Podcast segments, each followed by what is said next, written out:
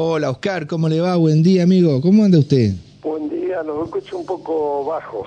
Ya subimos el volumen para que nos escuche mejor. ¿Vio la, eso de hablar por teléfono en línea? Eh, ¿Tiene estas dificultades, vio?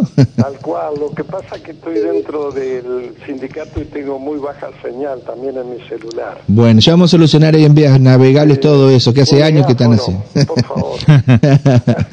bueno, eh, Patita, vamos a hacer una campaña solidaria para juntar plata porque Moyano no, no quiere pagar los 40 millones, eh, los otros tampoco, así que pobre Patricia Bull, no sé que, cómo van a hacer. ¿Se van a poner de acuerdo o no lo van a pagar al operativo de seguridad como bien indicaba Alejandro, que ustedes no lo pidieron, pero bueno, lo mandaron para cubrir la marcha que hizo la CGT en reclamo a las medidas que tomaba el presidente Milei hacia los tribunales de Buenos Aires?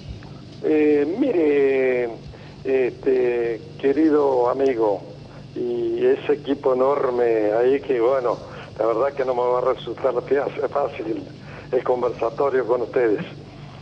Somos dos hoy igual, así que va a ser más fácil. Eh, en realidad lo manifestaron ustedes, eh, se pidió la autorización como, pero una autorización para movilizarnos, demás como históricamente ha hecho el movimiento obrero organizado, por una cuestión también de respeto, de organización y para que también las autoridades correspondientes tomen los recaudos necesarios. Y como dijeron ustedes, fue totalmente pacífico, nos concentramos, se entregó ese petitorio a la justicia y tal vez el enojo de Patricia tiene que ver porque la justicia laboral falló a favor de lo Del que gremio, correspondía, claro. hizo justicia en cuanto a la protección de los derechos de los trabajadores, que no, te- no, no fuimos a pedir privilegios, simplemente fuimos a que se eh, diera lugar a la defensa y protección del derecho a trabajar, del derecho al salario justo y también está el derecho constitucional de movilizarnos y, pe- y peticionar. Este, si ella crea un protocolo que no es decreto ni es ley, la verdad que, este, es anticonstitucional esto, vamos a hacer, este, si es necesario, desde el orden nacional las aboliciones necesarias, pero yo me pregunto, ¿hubo conmoción interior No. para que moviera todo esto? No. Porque si hubo conmoción interior, como dice la Constitución, y yo diría, nosotros acudimos en defensa de, eh, de- de- del Estado y acudimos en defensa de la democracia y entonces hasta tendríamos derecho a ma- armarnos. Pero creemos que las cuestiones no se deben llevar a este extremo. A este extremo. Está bien. Eh, eh, dígame, entonces van a rechazar, el, o por lo menos lo que le han dicho ustedes, las máximas autoridades de la CGT, de camioneros y los otros ocho gremios que fueron, ocho gremios, digo, que fueron intimados a pagar esos 40 Sí, millones, eh, no, le- no, no, no la van a acatar. Marítimo Portuaria, la cual la integra entre otras organizaciones Claro. Este, nuestra, eh, nuestra pequeña organización. Está muy bien. Bueno, dígame, eh, usted nos mandaba ayer un comunicado de prensa en el cual ya se están este, reorganizando para la convocatoria de todas las CGT de Entre Ríos acá en Paraná. El primer paso se mm, acordó allá en Concepción del Uruguay. Hubo un pronunciamiento muy fuerte incluso para exigir a los legisladores entrerrianos y del peronismo especialmente que eh, se comprometan a votar en contra. Ustedes también se reunieron con el senador Cuader que les manifestó que no va a votar esto, bueno, y ahora ustedes siguen con esa ronda de consultas y reuniones acá en Paraná. Sí, esta, esta convocatoria que hacemos en Paraná a un plenario de secretarios generales, de gremios que integramos la Confederación este, Nacional de la CGT y acá en Paraná somos 54 organizaciones activas, estamos, este, lo, este, lo estamos invitando para que el martes próximo a las 19 horas, acá en el Sindicato de Dragado y Balizamiento, este, por un lado informemos de lo actuado este, antes de ayer, el día 10, en ese confederal de las regionales que se hizo en nuestra casa central, después de 10 años que no se recurría a esta convocatoria y como dijo un compañero San Juan, esperemos que nos pasen 10 años más para que convoquen a las regionales. Mm, Pero dicho esto, vamos a informar al respecto y allí se acordó entre nuestra máxima dirigencia y la exposición realmente eh, de mucho vuelo, mucho relieve, de distintas organizaciones de a nivel país, entre ellas se escuchó la voz de las siete regionales de, Entre Ríos, expresado en un documento a través de, la voz del compañero Walter Conrado de Luz y Fuerza de Concordia. Bueno, el martes próximo nos vamos a juntar acá, vamos a delinear la estrategia de, planificar la, la movilización correspondiente, a qué lugar lo vamos a hacer, en qué horario, para también a partir de ahí ampliar la convocatoria a aquellos sectores populares que se quieran sumar a la misma y también este, enviando las comunicaciones a las autoridades pertinentes de nuestra provincia y nuestra ciudad. Está muy bien. Y también me decía Alejandro una novedad que me parece importante poder destacarla, Oscar, es que el tema de la movilización y la protesta que se está coordinando para mediados de enero. Va a haber una masiva concentración en Buenos Aires, pero también quieren que esto se federalice y que cada ciudad, cada capital de provincia también se vea el músculo de la dirigencia y la clase obrera trabajadora. Es así para que no todo quede concentrado en Buenos Aires este, y aparte por una cuestión estratégica también, eh, las movilizaciones y el paro va a ser este, a nivel país por lógica y, lo que se propuso, lo que se consensuó allí, que en lo posible este, sea en cada ciudad capital de cada una de nuestras provincias donde nos movilicemos, cada cual por supuesto de acuerdo a las características y demás, este, lo que dije anteriormente determinará el horario, el lugar este, para hacer esta presión totalmente pacífica. Veremos si hay oradores o decidimos por un documento. Eso lo vamos a conversar el día martes, como dije, a las 19 horas acá en el Sindicato de Dragadio y Este, nosotros actuamos en defensa propia, en defensa de nuestros derechos al trabajo, y como dije al principio, eh, defensa nuestro eh, del salario justo para los trabajadores en actividad, de los que tenemos la fortuna de ser trabajadores formales, pero también para nuestros jubilados. Una cuestión que ya viene de larga data, que realmente siempre parece que los que causamos todos los problemas en el país, toda la decadencia, somos los trabajadores o los jubilados, cuando realmente este, somos el motor del trabajo, de la producción, junto a empresarios que, que apuestan al país y parece que la variable de ajuste somos siempre los mismos y que somos los responsables de las malas administraciones de quienes han sido felizmente en estos 40 años elegidos por el voto de la, de la mayoría de la población. Eh, Oscar, usted, además de ser este un, histórico eh, dirigente sindicalista, también abraza el peronismo con pasión y con vehemencia. Usted es peronista eh, y, también histórico.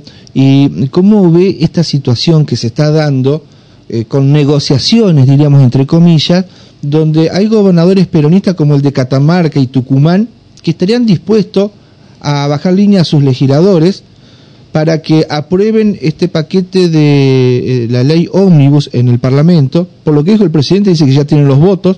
Aparentemente hay sectores del peronismo que podrían llegar a levantar la mano a cambio no sé de qué. Serían facilitadores de esto, ¿no? Sí, sí, por lo menos darían quórum. Y después, claro, en general o particular, este, habría cosas que habría que pelearlas para el gobierno o para la oposición. Pero, ¿cómo vería usted esa situación?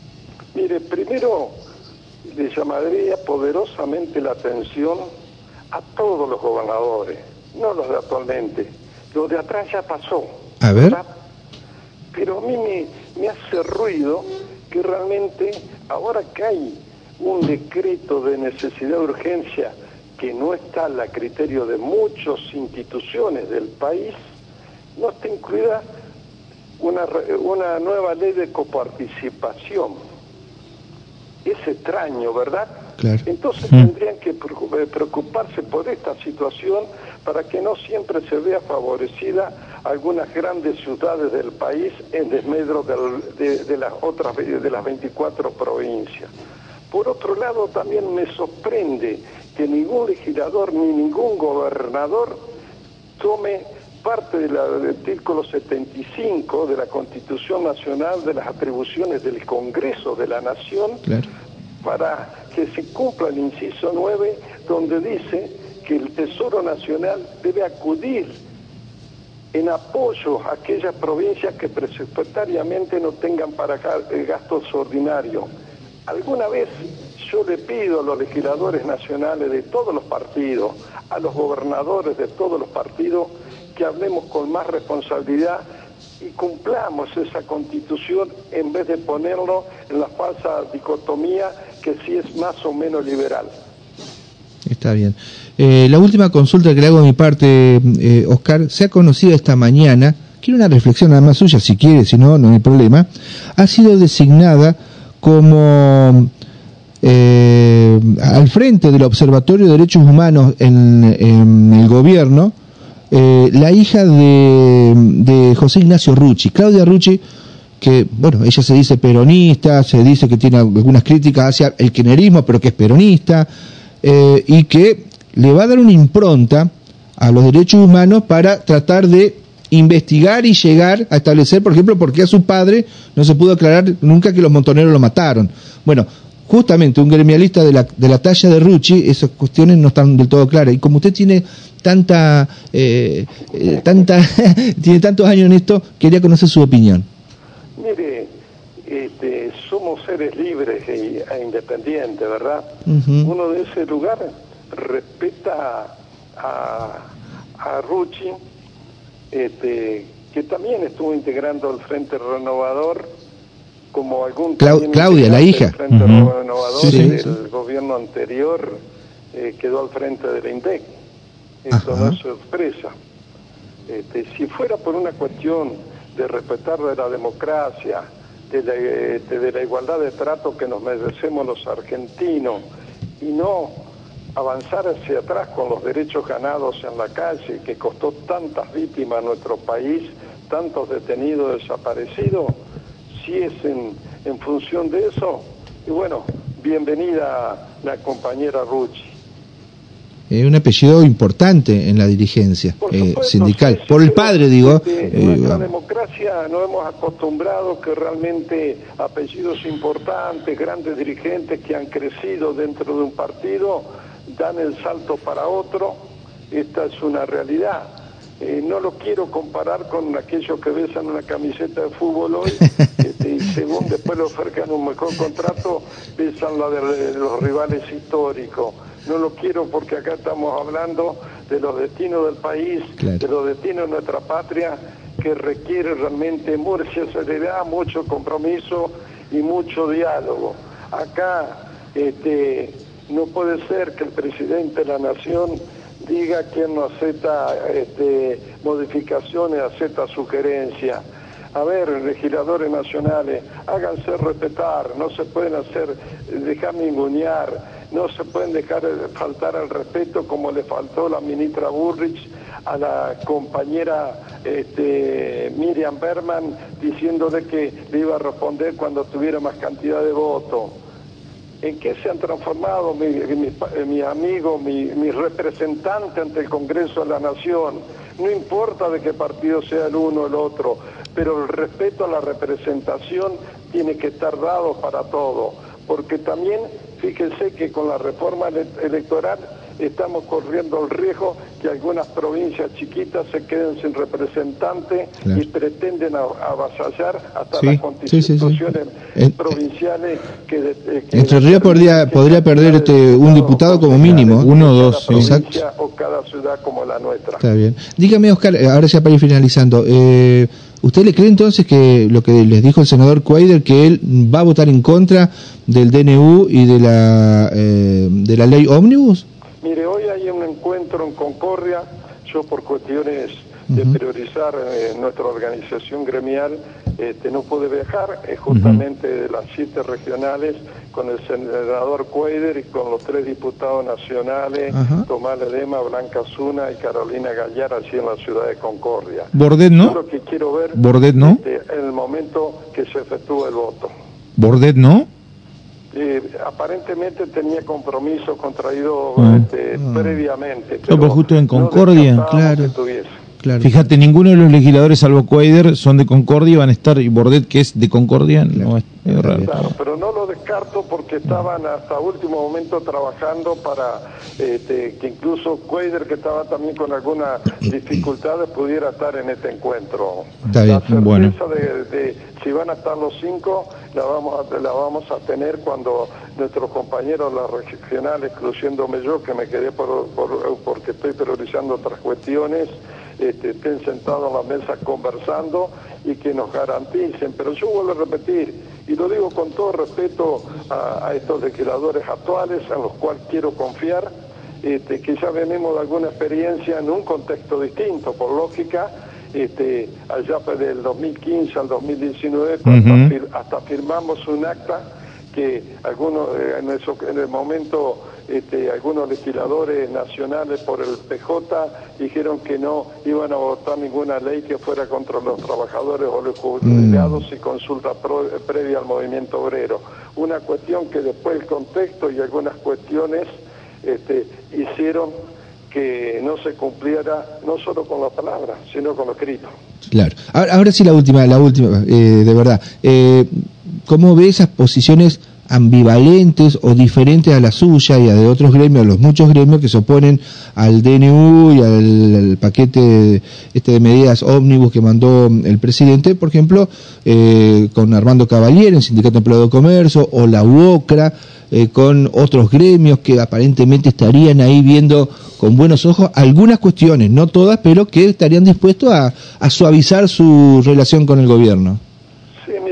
Respecto a la UOCRA, en, lo que se refiere al Fondo de Desempleo, hace mucho que existe.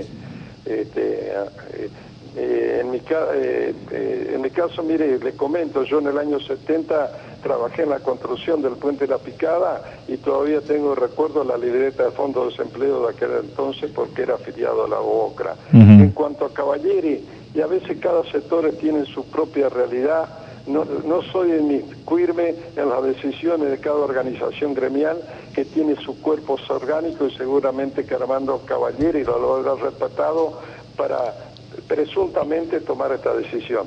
Está muy bien. Bueno, eh, Patita, gracias por habernos atendido. ¿eh? ¿Qué tenemos organizado para el fin de semana en lo deportivo? Que este, siempre ¿Eh? me den la posibilidad de dirigir la palabra y con el respeto que, que realmente nos merecemos este, quienes transitamos la calle de nuestra ciudad. No, también le preguntaba, ¿qué tiene organizado deportivamente para este fin de semana?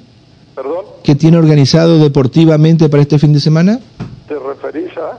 Y usted es un hombre de, la sociedad, del deporte, de, muchas, de, muchos lugares. ustedes saben mi pertenencia, integración a la comisión directiva de Club Don Bosco y bueno, así estamos trabajando. Sí, por eso le preguntaba a través del presidente actual, este, Yamil Imael, porque el que estaba anteriormente era gremialista, entonces hacerlo trabajar era difícil, pero estamos trabajando...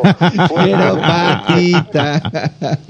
estamos trabajando siempre con mucha seriedad, responsabilidad, este, se han ampliado cada vez más las disciplinas, hay una participación tan fuerte de las mujeres que realmente nuestro club se encuentra desbordado y realmente estamos viendo cómo podemos por ahí este, extender un poco los brazos para realmente responder a la fuerte demanda este, y donde también esos chicos, adolescentes, esos grandes que le dan vida al Club Don Bosco, que en realidad el Centro Paraná de Salud de Don Bosco, junto con las subcomisiones, este, son los que le dan vida a nuestra institución y, siempre vos vas a Don Bosco y no solamente hay un chico más, una chica más, sino también que siempre hay una obrita, una mejora, y bueno, se está pintando el playón deportivo, las barandas, este, y tiene que ver también con una sana administración, que es un legado que nos dejaron quienes nos antecedieron en nuestra institución, que fueron grandes hombres, grandes mujeres, a los que nosotros muy humildemente tratamos de imitar. Fuerte abrazo, Patita. Gracias por habernos atendido. Gracias a ustedes. Pasen buenos días. Abrazo. Hasta luego. Bueno, una nota telefónica que se hizo a través de la línea telefónica A la, histórica. a la vieja usanza. Sí, al